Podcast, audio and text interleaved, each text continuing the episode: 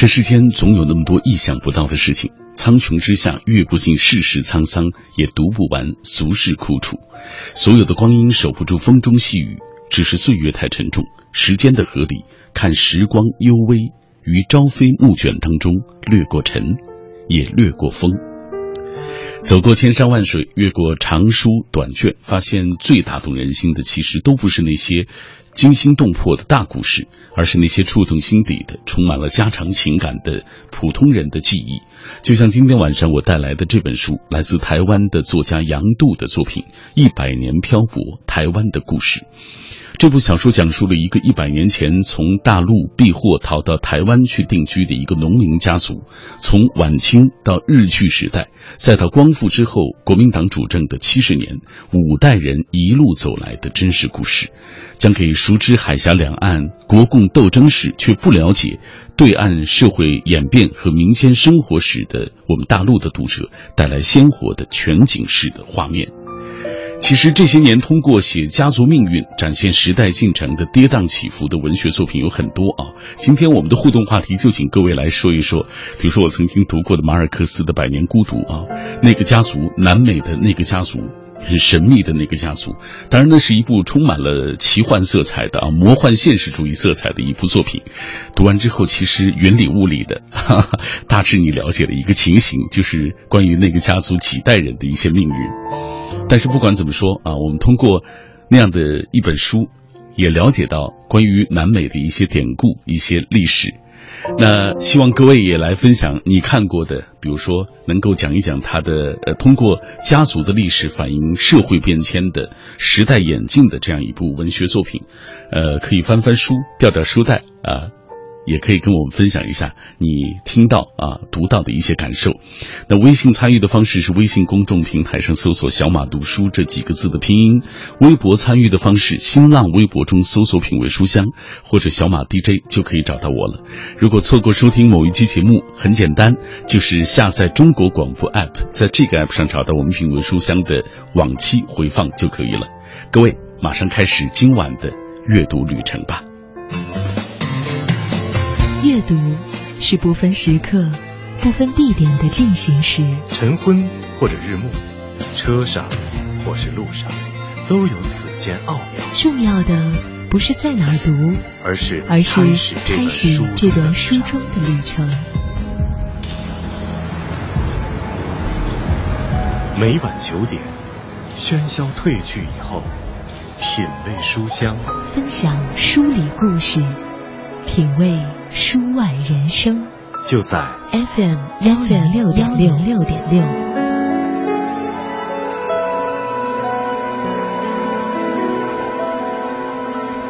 分享书里故事，品味书外人生，就在 FM 幺零六点六。今天带来的这本书，来自于台湾的学者杨度的作品，叫做《一百年漂泊：台湾的故事》。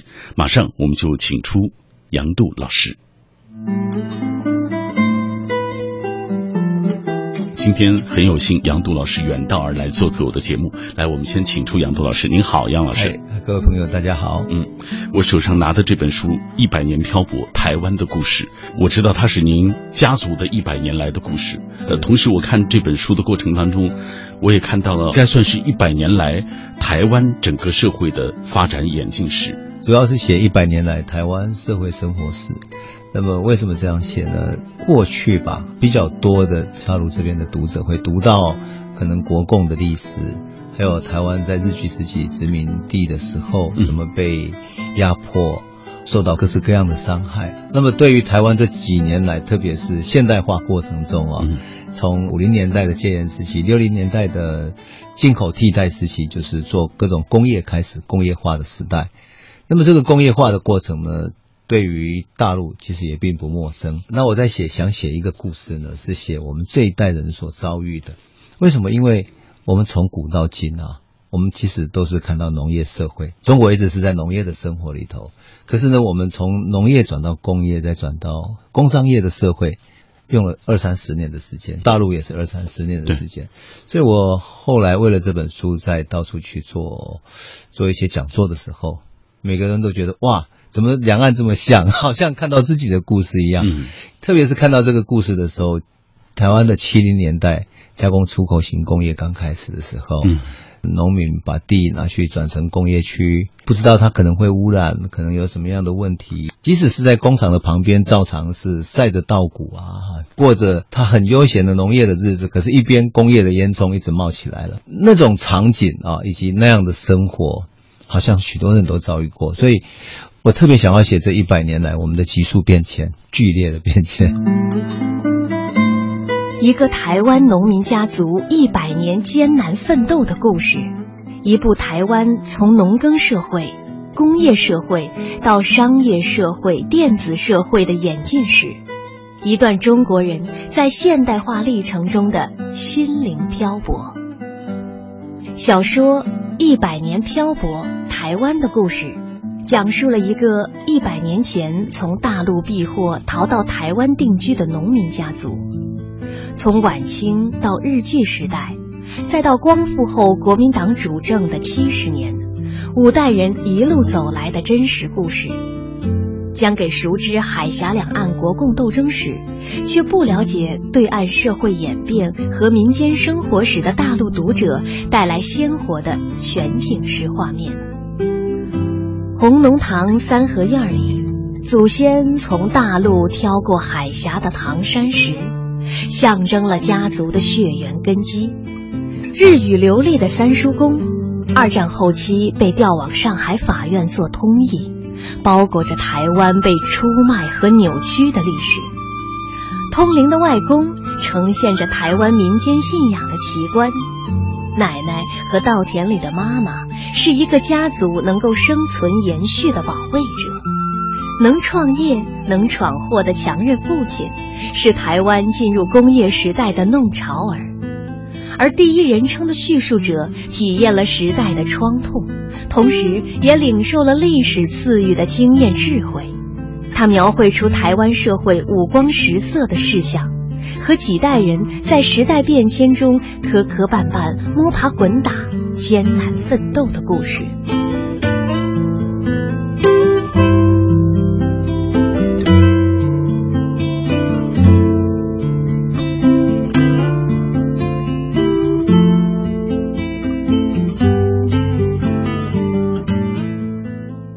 最初，您怎么想起来要写这样一本书，要写自己家族的一百年？通过这样的故事，写出整个社会的一百年，不是一件容易的事情。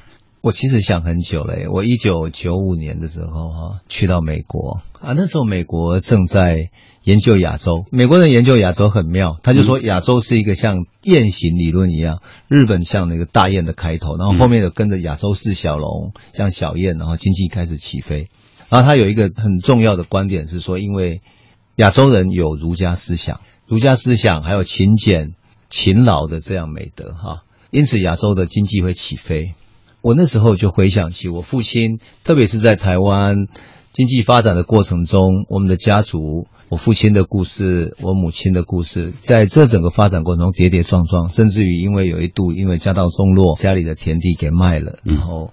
房子差一点被拍卖，家里的小孩子哈，大人小孩都可能会流落街头哈，无家可归的，在这样的一个家庭破产的边缘，是这样的挣扎过来的。嗯，可是这样挣扎的过程呢，对于美国或者其他国家的经济学家来讲，他不会这样的感觉。我那时候在斯坦福大学那么漂亮的校园里面，人家称赞你说你你过得多好，哎呀太厉害了。可你校园明明这么漂亮，你明明比我们有钱，特别这样称赞，你就觉得。很反讽，因此我觉得应该是要把我们自己怎么奋斗的那个过程来讲出来。嗯，那时候我就开始回头去回到家乡的时候，我会访问我的爸爸妈妈，嗯，讲他们过去的故事，然后一点一滴的慢慢把这个故事累积起来。哎，一边讲的时候，一边在慢慢他们会往前追溯到更远啊，我的叔公啦，我的更老的一辈，哎，就看到很很多很多样的故事啊，是过去自己所未曾听到的。嗯。其实，在我们的这一代人，我们经历到的是三种社会。什么叫三种社会呢？农业社会到工业社会，可是又变成到现在的高度的商业化社会。你看啊，古代欧洲走这一个现代化的过程，哈，欧洲从十七世纪的开始圈地运动，走了多久？走了三四百年，没错好不容易现代化，是所以他们是一代人一代人嗯，从第一代人圈地之后，他们就离开土地。那欧洲的农民没有土地可以耕作，流落到城市里头，变成工人，变成无产阶级。那么这样的一群人呢，下一代才在城市里头受教育，然后变成工人，然后慢慢变成往上爬，变成中产阶级等等。那它的现代化过程是用三四百年为它是一个很漫长的过程。漫长的过程。可是我们不一样哎，我们是用三十年就把你挤压过去。嗯台湾可能三十年，大陆我觉得好像更快，所以它是一个巨变的过程啊。巨变的。那这个巨变呢，对于欧洲来讲，他心理上没有那种剧痛的感觉。嗯为什么？因为他不会有过去残留的记忆。那他的小孩子可能生下来的时候就已经在城市里头是开始适应那样的生活。可是我们不一样，你看我们这个世代的人来讲，你可能小时候在农村长大，然后后来到城市求学，在城市里头生存。所以我，我常常说，我们这个世代巨变中的这个世代的中国人，好像是活了三世人，三个时代。我们这一代人特别需要把这一段记忆给留下来。为什么呢？因为唯有活过这三种不同的社会，从农业文明到工业文明到商业文明的这个世代，他知道每一种文明中间他挣扎转型的过程。嗯，那这个转型过程中充满了人的奋斗、血泪、辛酸。那种人在面对着巨变的时候，你要怎么内心的这种学习动荡，内心的动荡、漂泊，然后甚至于你很很挫败的时候，你会回头想念家乡。就像有一些啊年轻的工人在东南沿海啊海边海岸那边打工的时候，每年春运的时候，那么多人回家乡去，他心中所要追寻的某一个温暖的家乡，嗯某一个可以认同的情感的核心，是传统的吗？是家乡吗？是家族吗？他有一种很很深厚的情感在里头。可是对于西方的工业化的这些国家来讲，他很难体会这个。对，我们在这个巨变中的心理上的的转折，嗯，那种心理的情感，特别是情感的起伏啊。所以我觉得我们这一代人说真的也还蛮幸运的，因为我们感受到了。那我在写的过程中特别自觉到说，因为我们这一代人感受到了，所以把它记录下来。否则等到下一代已经商业化的社会了，他可能再也不会跟过去的时代做对比，所以他没有这样的对比的感觉，不会有特别鲜明的感受。那我觉得在写这本的时候，觉得就应该把它写下来。其实大陆有那么多那么复杂的地方，比如说像有牧区的，有边疆的，有那么多像比如四川少数民族的地区，那么偏远的农村出来的，而且农村还留下一些孩子。每年春运的故事，还有来自于在这个巨变中的一个小村子的故事，都会很动人。所以我在看这本书的过程当中，家族发生的故事似乎曾经在我小的时候，我的母亲说给我，好像他们那个家族也曾经发生过，就那感觉上是一样。你所以你其实这种共鸣，你就发现啊，原来。我们就是一脉相承的人，对呃这血脉相通的，情感相通的。您的家族一百年发生的故事，在我的家族可能是它是不同的故事，但是那个情感是一样的。对啊，因为在现代化的过程中，哈、嗯其实我们的遭遇是一样的，就是撇开两边有不同的体制、不同的什么，但是，哎，怎么在民间的这种巨变过程中的感受是这么接近？作者杨度，台湾诗人、作家，一九五八年生于台湾台中农家，写过诗、散文，编过杂志，曾任《中时晚报》总主笔，《中国时报》副总主笔，辅仁大学讲师，主持过专题报道电视节目《台湾思想起》与《世界共舞》等等。二零零八年起，任中华文化总会秘书长。筹办过两岸汉字艺术节、两岸合编的《中华语文大词典》，举办两岸大学生书法交流展等十余项两岸文化活动。著作主要有诗集《南方》、刺客的歌《杨度长诗选》、散文集《三两个朋友》、漂流万里、报告文学《民间的力量》等。传记《红云严秀峰传》、《激动一九四五》。剪辑台湾农民运动史诗，暗夜里的传灯人，以及专注日剧时期台湾新剧运动等十数种。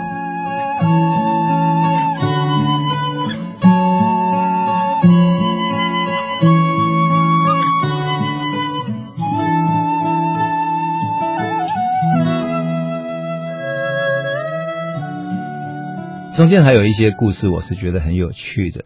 很多人看台湾的故事，往往会觉得，哎，台湾人是不是比较会亲日？好像说看到过去台湾电影都这样子。我在里面就特别举了我祖父的三个兄弟当故事，因为在对日战争的时候，我们在抗战的时候，其实台湾还是在日本的殖民地统治下。嗯，那么我就有三个叔公遭遇到不同的命运。先讲比较曲折的，我的三叔公，我三叔公呢是语言蛮有天分的，对日语讲的不错。后来呢，他被调到大陆来当什么？当翻译、通译官。通译住在哪里？住在法院。所以有什么刑事案件，他当通译。本来在福州啊，因为他是福建人嘛。后来就从厦门那边到福州，后来又调到上海。战争一结束的时候呢，他在上海，在上海的台湾人呢就变成很尴尬，因为他没有能够找到可以回家的路。他又不是日本兵，所以日本人也不理他，他得自己找找办法回家。可他已经一无所有，所以就在那边去找台湾同乡会正在帮忙的时候，上海开始抓汉奸。那么抓汉奸怎么抓呢？老百姓自己在路上，你如果看到觉得哎这个可能穿着怪怪，不管你会不会讲上海话，你还是要检查，就是把衣服那个脱下来。嗯，那如果你是日本人的相关的，你会穿一种像那种就是单独一片布，就像那个相扑选手那，他还是穿着那样的裤子。他他一看到要检查，把裤子脱下来，等他一定完蛋了。那他上衣一脱下来，他根本没有让他脱内裤，整个人就跑了。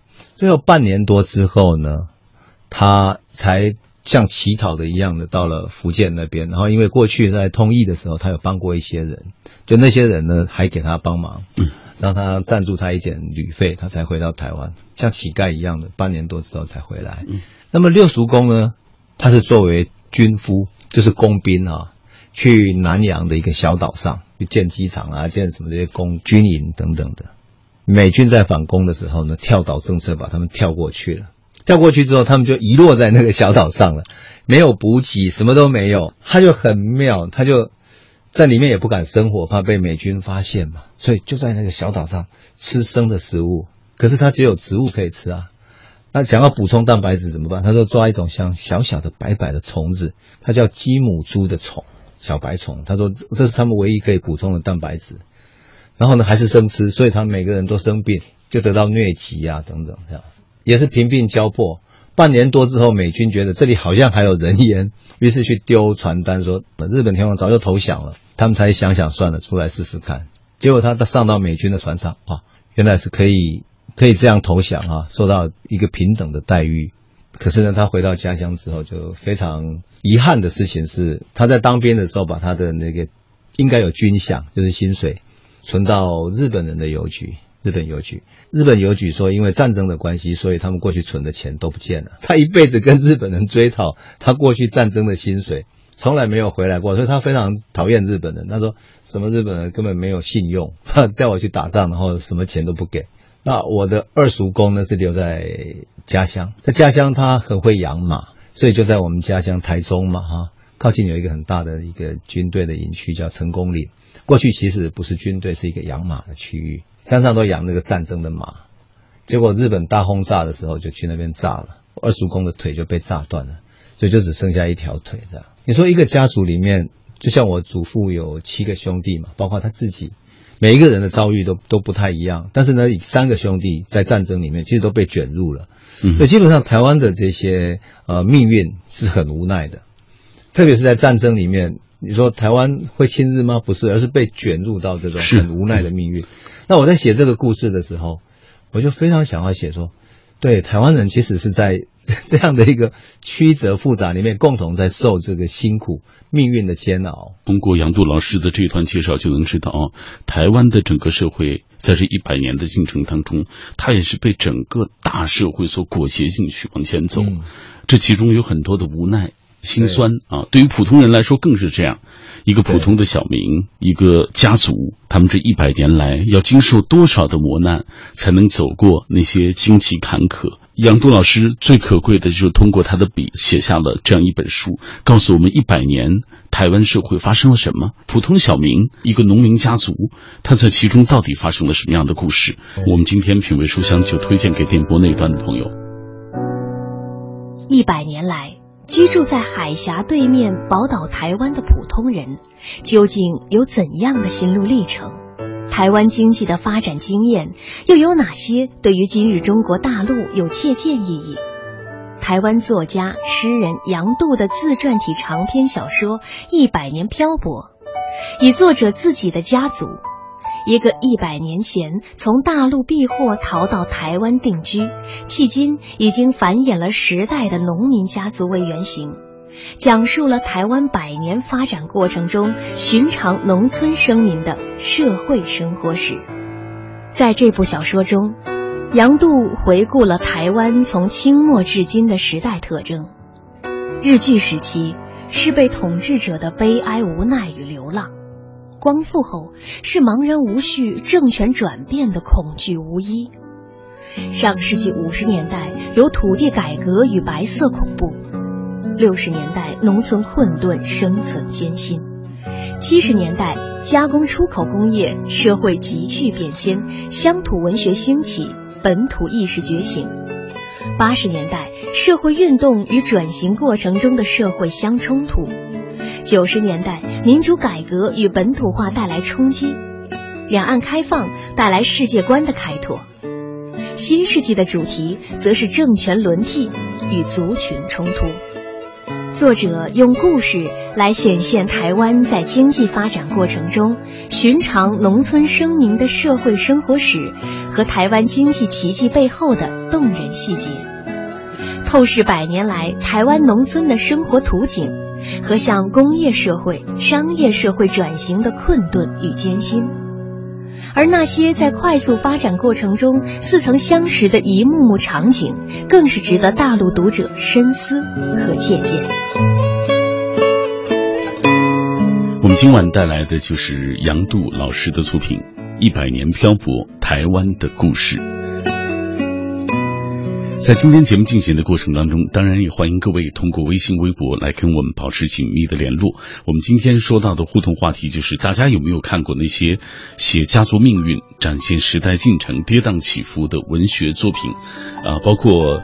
呃，以前有朋友所提到的所谓“飘”啊，就是飘零的“飘”啊，因为，呃，曾经有一部作品也是以这样的一家人的这个姓氏啊，呃，一家人的故事作为一个主旨的内容。还有朋友现在也提到了这本书，说是最近一直在北京的一家报纸上连载，在三联书店有过活动，很遗憾没能去参加。今天可以通过小马哥的介绍进一步了解这本书，所以他说这一刻我正在和你一起同步。来分享杨度的这部作品《一百年漂泊》。这是粉红兔子啊，我们再来看看我们的老朋友啊，每一次互动的质量都很高的几位。荷兰鸣笛说，家族史小说可以追溯到《史记》的世家体传记，最为世人所熟知的便是明代《金瓶梅》与清代的《红楼梦》。国外的，比如说法国左拉、巴尔扎克、大仲马斯汤达、雨果，俄苏的托尔斯泰、肖洛霍夫与高尔基，拉美的马尔克斯都涉足这一领域，而且有佳作传世。这一类题材都以深沉的现实主义情怀。庞大的叙事、错综复杂的情节与人物纠葛，啊，新与旧、保守与维新当中展现时代的狂飙，小人物身处其间的悲欢，无疑啊，这个驾驭这类题材有雄心有作为的作家而言，有着不可抗拒的诱惑。巴金的激流三部曲，有人也提到了。莫言的《红高粱家族》，陈忠实的《白鹿原》，包括谭哥的《家园笔记》，阿来的《尘埃落定》，都是写给自己的，写给世人的一份交代。好，马上要进入广告时段了。广告之后，我们继续今晚的品味书香。用声音的温度融化黑夜的迷茫，用阅读的力量坚定你对生活的信仰。每晚九点到十点，品味书香，讲述书卷之中那从手边流淌的岁月，讲述书卷背后那熠熠生辉的时光。感谢你继续停留在我的声音世界当中。我常常被问到所谓最好的人生啊，这当然是无解的一种一个答案啊。但是我想，呃，最好的人生不是一马平川没有障碍，而是你跨过或者是绕过那些有一些艰难的路上，还能够继续向前。最好的际遇也不是不受伤，而是带着那样的伤口，你依然能够奔跑。最好的天气。不是永远都艳阳，而是尽管现在滂沱大雨，太阳明天依旧会跳出地平线。各位，感谢你继续停留在我的声音世界当中，我是小马。每天晚上我都带来一本书，约会一个新朋友。今天我们约会的这位来自于台湾远道而来的杨度啊，他为我们带来了他的长篇小说《一百年漂泊：台湾的故事》，其实也是通过他们家族的命运，展现了台湾一百年来的眼镜史。呃，今天的互动话题，很多朋友也在跟我们保持同步啊。说到那些通过写家族命运展现时代进程的跌宕起伏的一些文学作品，呃，通过那样的故事。展现一个大时代的一个进程，大家可以通过微信、微博继续来分享。记忆长歌说，巴尔扎克曾经说过，一部小说就是民族秘史，《白鹿原》如此，这本《一百年漂泊》也是如此。与廖心中的《我们台湾那些年》有相似之处，都是个人的视角看台湾百年的历史变迁，通过清末啊日剧、国民党这个啊威权时代。啊，台湾一户小农的命运起伏，引领读者一同走过从前，从中也可以发现两岸有着惊人的相似经历，都有着在历史格局变动时的茫然无措，面对现代化转型的心理观念上的进退失据。细想来，大陆与台湾虽说历史原因造成彼此有些身份与隔阂，但终究是血浓于水的亲兄弟。说的真好。在北京红说一部家族史，也折射出一个民族国家在时代进程中的种种变迁。比如这些天成为文化焦点的《白鹿原》，以及周大兴的第十二幕、第二十幕。前者通过上世纪前半叶黄土高原、白鹿两家。人的这个恩怨纠葛，感知历史巨变的坚守与彷徨；后者则以南洋上吉利家族从清末到二十世纪末的风雨坎坷，展现中国民族工业的坎坷奋斗之路。不一样的故事，一样深沉的家国情怀与世事沧桑。家是小的国，国是大的家。国泰家兴旺，家和万事兴。这几位朋友每天的留言真是让人觉得赏心悦目，是不是？给我们的节目也增色不少。谢谢这么多的朋友，每天都和我们一路同行，分享关于好书的种种的一些感受。呃，我们再来看一看其他的朋友啊，有人提到了巴金的《家春秋》啊，《七流三部曲》啊，这个呃，这些也都是通过家族的命运展现时代的进程。很不错的作品，推荐给各位吧。来，我们接下来记住，请出杨度老师跟我们一起来分享他的这部作品《一百年漂泊：台湾的故事》。作者杨度，台湾诗人、作家，一九五八年生于台湾台中农家，写过诗、散文，编过杂志，曾任《中时晚报》总主笔。中国时报副总主笔，辅仁大学讲师，主持过专题报道电视节目《台湾思想起》与《世界共舞》等等。二零零八年起，任中华文化总会秘书长，筹办过两岸汉字艺术节、两岸合编的中华语文大词典，举办两岸大学生书法交流展等十余项两岸文化活动。著作主要有诗集《南方》。刺客的歌《杨度长诗选》，散文集《三两个朋友》，漂流万里，报告文学《民间的力量》等，传记《红云严秀峰传》，激动一九四五，剪辑《台湾农民运动史诗》，暗夜里的传灯人，以及专注日据时期台湾新剧运动等十数种。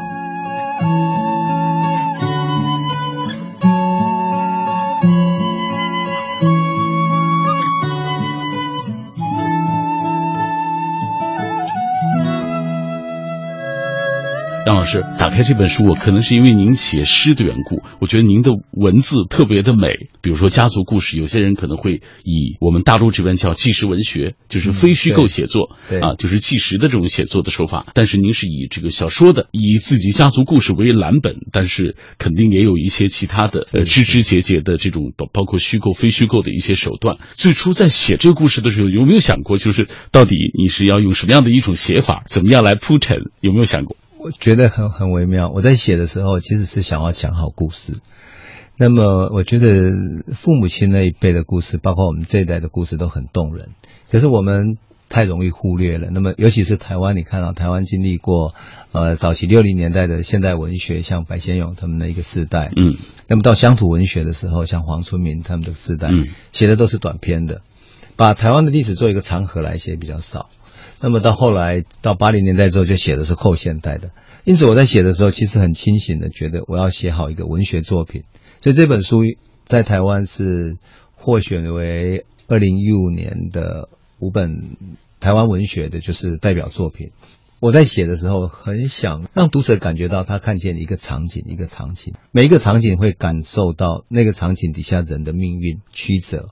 我很努力的让它变成是动人的场景，尽量让场景跟人的生命来自己说故事，而不是我想要努力用各种概念哈去帮他们做诠释。嗯小说《一百年漂泊：台湾的故事》，讲述了一个一百年前从大陆避祸逃到台湾定居的农民家族，从晚清到日据时代，再到光复后国民党主政的七十年，五代人一路走来的真实故事。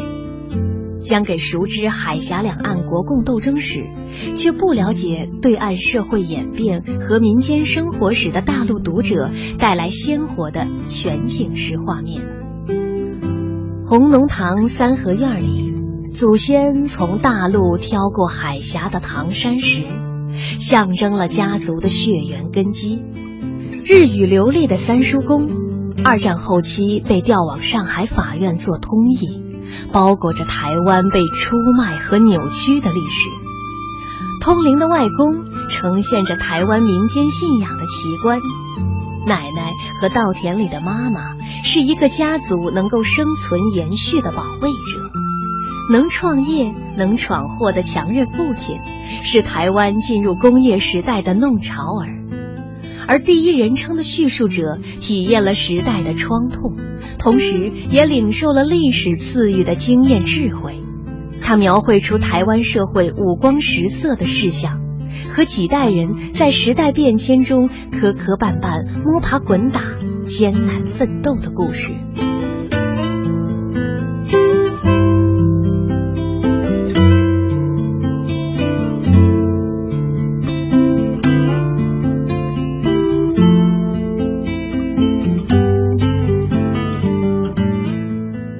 刚刚说的很对，因为呢，我在写的时候，其实一般写的纪实文学，写到自己家族都会往正面写。可是我写到我父亲的时候，我就写他的迷惘，写他的挫败。为什么？因为他作为一个农民，你知道吗？我觉得是整个中国世代也好，都很可能面对他一样的命运。他是从农业社会出来的，嗯，他没有现代工商管理的知识，没有现代金融的知识，他更没有去做一个工业生产的知识基础。技术基础没有，他就像学徒一样，好，我要去做铁工，我要知道说农村没有出路了，农业生产没有出路，我要转型。嗯，他到处去碰各种可能性，一会儿做做什么水泥管，然后一会儿做瓦，做各种生意，但是都失败。嗯，失败之后就只好把仅有的一点田产给卖掉。那因为台湾是私有制嘛，所以那个土地改革之后分得的那一点点土地，就让他陆陆续续卖，卖到剩下一小块。他呢，他更加没有现代的金融知识，他不知道怎么去跟银行打交道，所以就只能够找朋友借，朋友就介绍他去跟高利贷的借。那高利贷那个人呢，其实是一个银行的经理，他自己拿着这些资料去跟银行用便宜的利息借出来之后，再用高利贷借给你。嗯，可对我父亲来讲，他就是一个很纯粹从农村里面出来，想要努力要转型进入现代工商社会的一个人。那人家告诉他，你要做生意，你就要得去应酬啊，交际，有本钱，所以哎，他就得要去出去外面跟人喝酒啦，嗯，我们我们说有点花天酒地这样子。啊，这些故事我也都写了啊，为什么呢？我我就是要想要写的是一个农村出来的这个世代，他要转型到工商社会是多么艰难。没错，那个世代的人是这样奋斗过来的，那并不是说他特别想花天酒地或者怎么样，而是在他仅有的知识里面，他就只只知道这一些。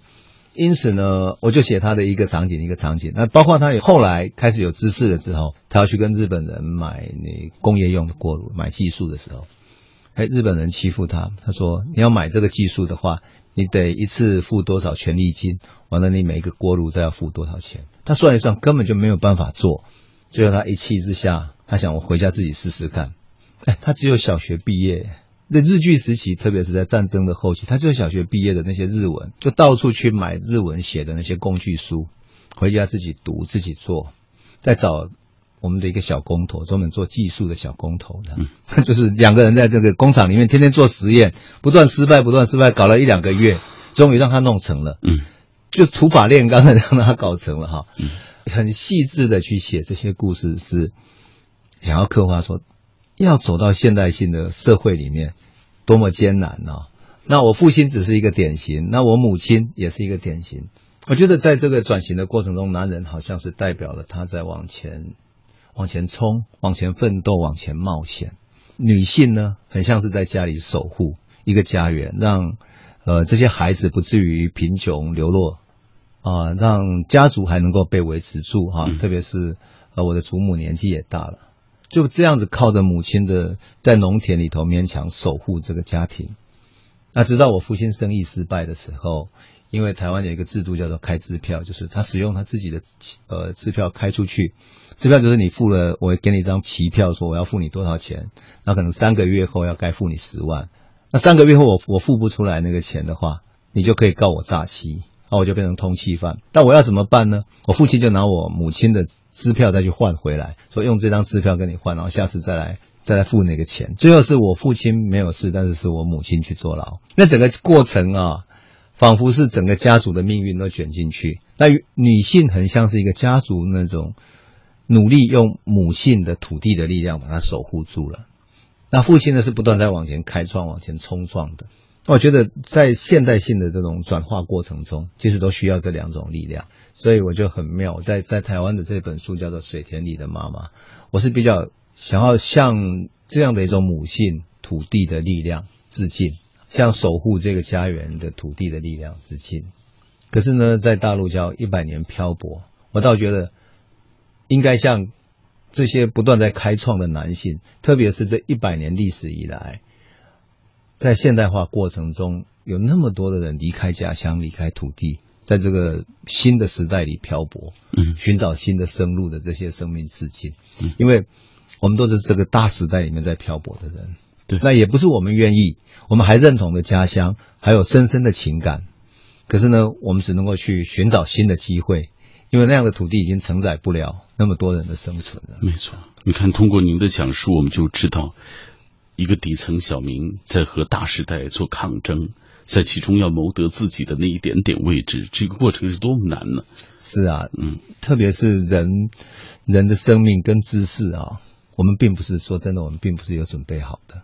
因为我们的教育没有啊，我们教育不会告诉你说未来你要怎么去跟银行借钱啊，也不会告诉你说你应该学得什么知识，我们都没有准备的就被送上了这个现代化的巨大的列车里头，然后列车拼命前行的时候，我们也没有办法控制它的速度，你只能够在这里面挣扎生存。嗯，这本书在台湾出的时候，年轻人看了说哇，原来是这样子。可是更好玩的是，我有一个朋友，他就拿回家给他的母亲看。他母亲年纪大概五十来岁，他母亲看了之后呢，每天跟他打电话。我现在看到哪里了？非常好看。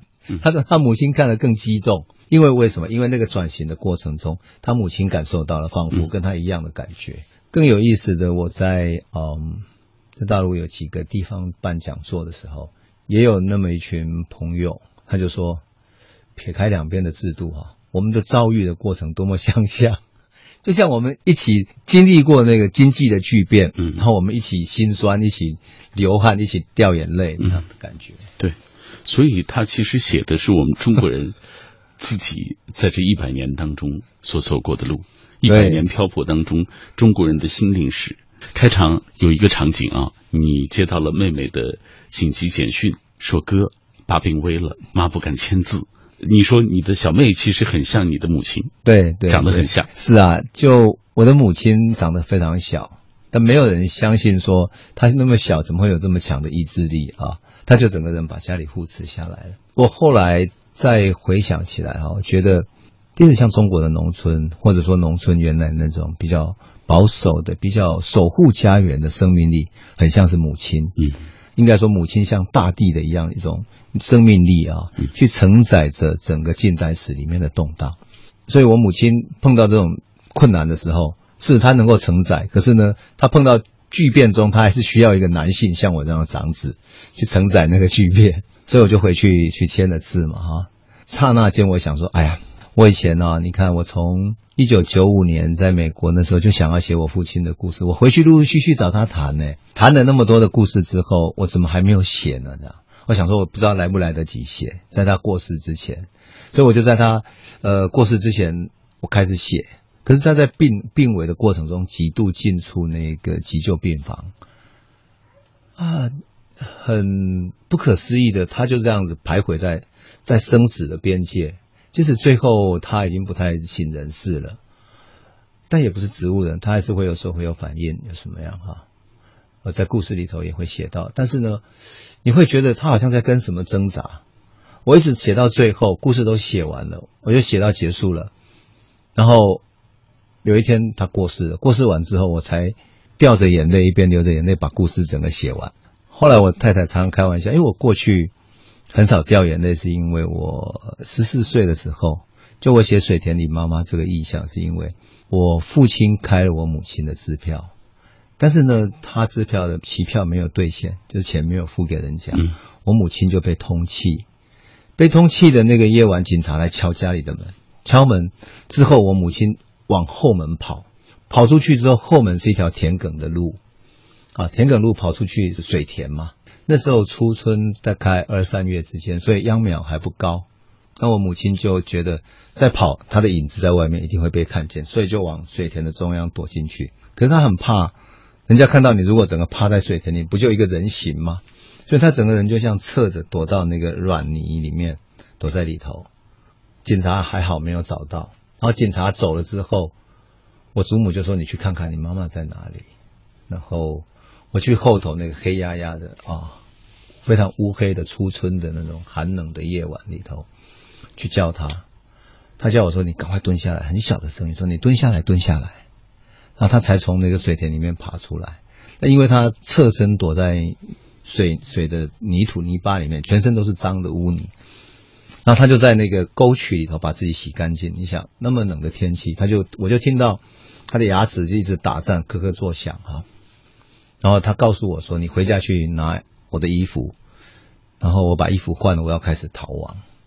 他为了躲债开始逃亡。那么我特别写这个意象是说，就是那个逃亡的开始呢。那个夜晚，我妈妈跟我说：“从今天开始啊，家里就祖母跟几个弟弟妹妹，你是家里的长子，你得照顾好家里。”就从那个晚上开始，我几乎就没有再掉过眼泪，就变成必须。长大成为一个一个男人了，所以一直到我父亲过世的时候啊，大哭一场。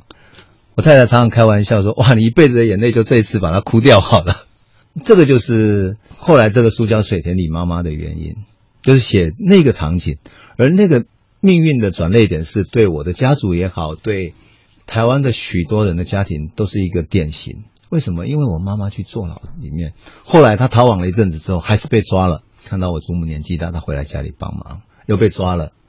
然后呢，坐牢进去的时候，他在牢里面就是哭啊哭啊哭个不停。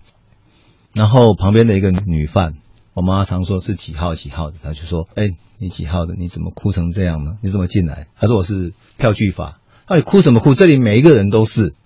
那个就是说，那个年代有多少的女性为台湾男人的闯荡、冒险和失败。去承担那个最后的责任，所以我就说，那个水田里的妈妈不是只有我的母亲呢，是那个时代里面母性的力量。我想打断一下，就您的母亲有没有怨恨过您的父亲？因为这个事情，她有一度相当怨恨，但是呢，她心里面还有更多是两个一起一起背负这个命运的那种相辅相成的感情。但是在那个时候。他很怨恨我父亲，就是说，你可以当一个农民，你为什么不好好在这儿？你一定要这么不甘心的去闯荡，然后冒这么多的险，吃了这么多的苦头，把整个家庭卷进去。所以我母亲常常讲起这一段，会觉得说，哎，算了，人生不要那么爱冒险。可是相对来讲，他年纪大的时候，他说，如果他那个时候没有出来往外走出去，去冒这些险，去奋斗的话，很可能我们整个呃，包括家里，包括小孩子，可能就是会在原来的命运里面变成那样的一个孩子。你也他也不知道是好坏，嗯，可是就是孩子都会继承像我爸爸那种个性，就是比较不怕不怕艰难，然后觉得面对风暴的未来不会害怕，就是有一点勇气这样。哎呀，我听到这儿我就觉得，但愿以后都不要再发生这样的事情，多好。这近代史里面的过程，其实我们难免，嗯，但是我们毕竟走过来了嘛，就大家都一起走过来，嗯，哎，这样子。我想电波那一端的朋友想要了解一百 年来。台湾的一个农民家族，整个台湾社会，甚至是中国人的这种心灵进化，包括社会的进化，啊，读一读这本书啊，让大家更多的能够看到这方面的一些知识，了解这方面的情况。呃，我们今天。的访谈啊，就是抛砖引玉啊。其实我们更希望电波那一端的朋友能够捧起这本书，在杨度老师的文字当中感受这个故事的魅力。我想那一定是极其享受的一个时刻。其实我也蛮希望，呃，您不仅是听一听而已啊，也不仅是看到这个书，而是也会想拿起自己的笔，把自己家族的故事给写下来。因为，呃，这百年来或者说这几十年来，我们的巨变哈。在历史上，在五千年的历史上，从农业文明到工业文明，只有这个阶段我们遭遇到了。也就是，即使是读者也好，或者任何一个人，他生命中的家族故事，在长远的历史长河里，它都是很珍贵的。那我觉得人应该有这样的一个回顾，带着感情，像我这样带着感情去回顾，那么把这个历史记忆下来。因为五千年历史里面，只有我们现在的这一瞬。这个几十年的时光，我们会看到不同的文明的侧颜。你看，从农业文明到转过来，那么剧烈的变迁，只有我们这一代人感受到。对，我们会碰到很剧烈转型的痛苦、煎熬、心酸，但是呢，它也是幸运的，因为只有我们可以看到那个转型，就是也是我们值得去记忆的所在。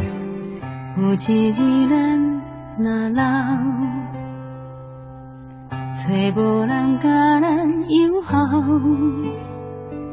我会陪你坐点医疗。听你讲少年的时阵你有偌牛，吃好食歹无计较，怨天怨地嘛袂晓。你的手，我会甲你牵条条。因为我是你的骄傲。将青春。